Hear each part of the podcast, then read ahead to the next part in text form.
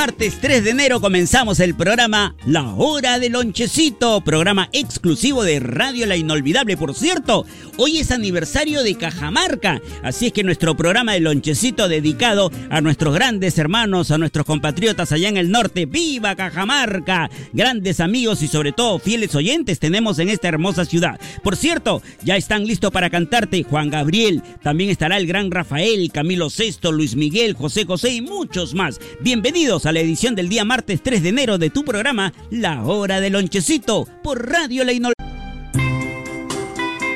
nos cantaba la tonadillera. Ella es la reina de la copla. Isabel Pantoja se hacía presente en el programa con su éxito Así fue. Y a continuación, Manolo Galván. Él también es español. Él se inició en el grupo Los Gritos. Claro, Manolo Galván cantaba El lamento de tu voz, también Adiós verano, Adiós amor. Grandes éxitos tiene Manolo Galván con la agrupación Los Gritos. Pero en esta oportunidad, él aparece como solista en este tema. Su composición, su creación, título Poema del Alma. Y lo escuchas hoy martes 3 de enero aquí en Radio La